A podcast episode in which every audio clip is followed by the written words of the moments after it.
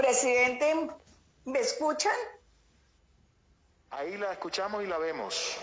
Sí. Ah, bueno, muy bien. Adelante. Está al revés. Gracias, señor presidente. La conciliación que traemos a consideración de esta plenaria, junto a la senadora Ana Paola Agudelo, corresponde al informe que se encuentra publicado en la Gaceta 594.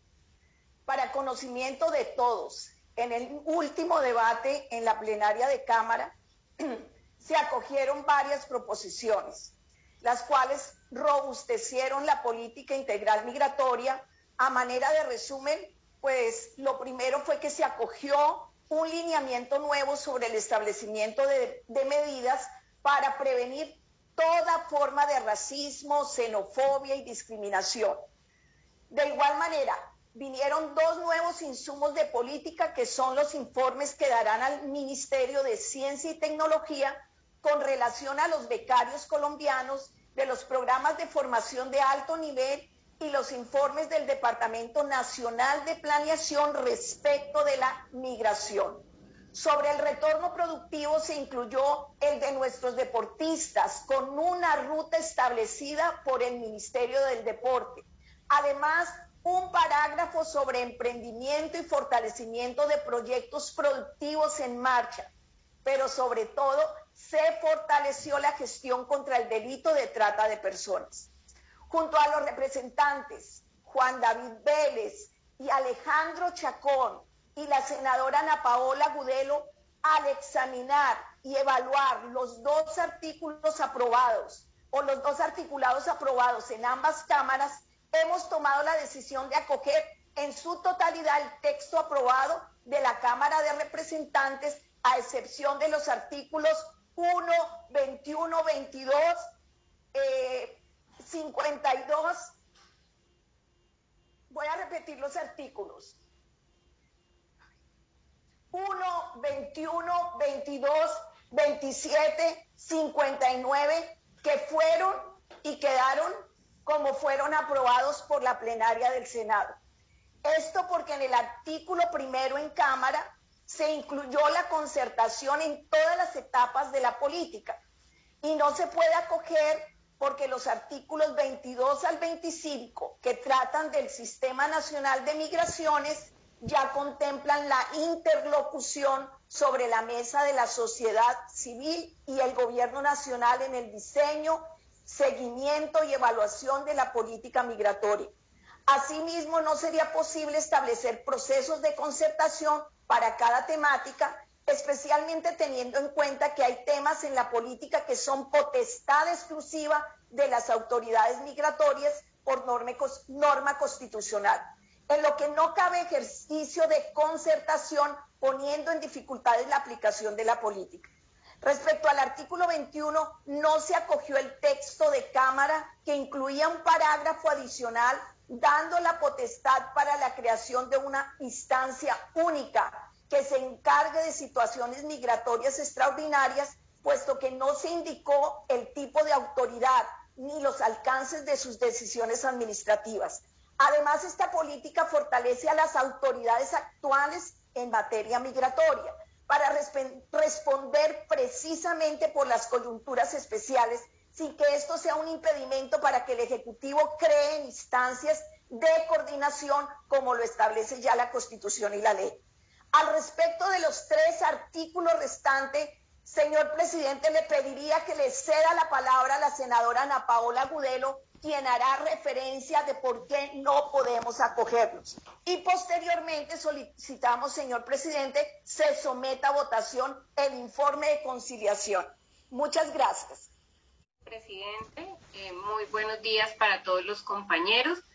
Mi compañera, la senadora Emma Claudia, ha hecho una exposición muy clara de lo que ha sido este gran trabajo. Yo quiero compartirles que me siento muy contenta porque este es el resultado de muchos años de trabajo, pero lo mejor que es enriquecido con los aportes de la sociedad civil, que hicimos un trabajo de la mano con el gobierno nacional y algo a destacar dentro del Congreso de la República, aportes de todos los partidos políticos. de todos los sectores y esto nos parece algo maravilloso. Con los compañeros hablábamos de que esto eh, realmente pues marca historia en Colombia. No contábamos con una política integral migratoria y por ende pues eso es un gran paso eh, junto con el gobierno nacional y especialmente en ese entonces con el ministro Carlos Holmes Trujillo hablamos de la importancia de esta ley de dejarlo como un legado y de allí la importancia de invitar a las diferentes bancadas. Como les decíamos, señor presidente, tuvimos una amplia participación de la sociedad civil a través de foros, de audiencias que se han hecho no solo desde que se empezó la discusión del proyecto, sino desde años atrás. En lo personal puedo decir que desde hace seis años venimos recogiendo propuestas también de la academia, que es muy importante, y pues de diferentes organizaciones que se han acercado y nos han dado sus aportes también a través de diferentes senadores, y eso eh, me parece muy valioso. Respetando ese consenso al que llegamos y aportando que por unanimidad se aprobó tanto en la comisión como en la plenaria, como lo decía mi compañera, cogemos eh, el texto de Cámara menos cinco artículos que quedan más explícitos en los que aprobamos aquí en Senado. Sin embargo, aclararle a los compañeros que estos temas que se acogen de Cámara se revisaron y que lo que traen en sí es un complemento acorde a lo que el Senado, lo que aprobamos aquí en el Senado.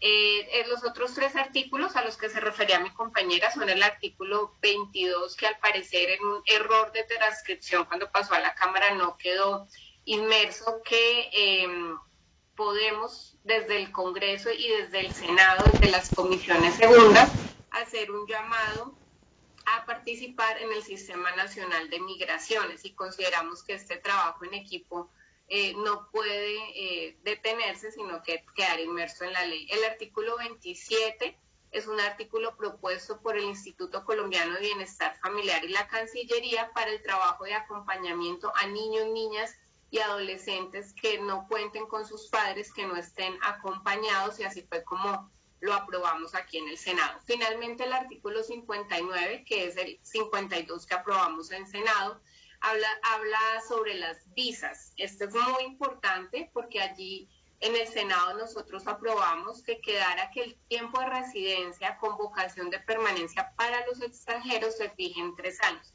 Y esto pues ya nos permite dar unos términos más fijos y claros para eh, quienes tienen esa intención de residir en Colombia.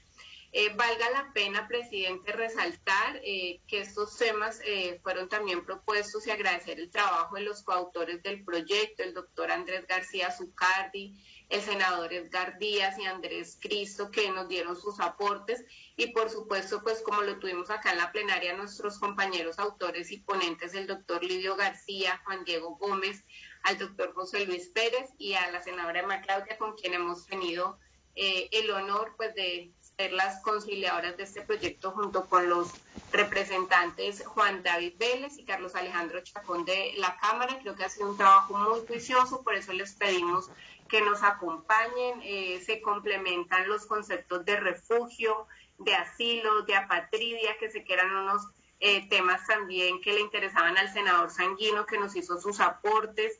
Eh, los principios de no discriminación, se fortalecieron las acciones de lucha contra la trata de personas, personas vulnerables.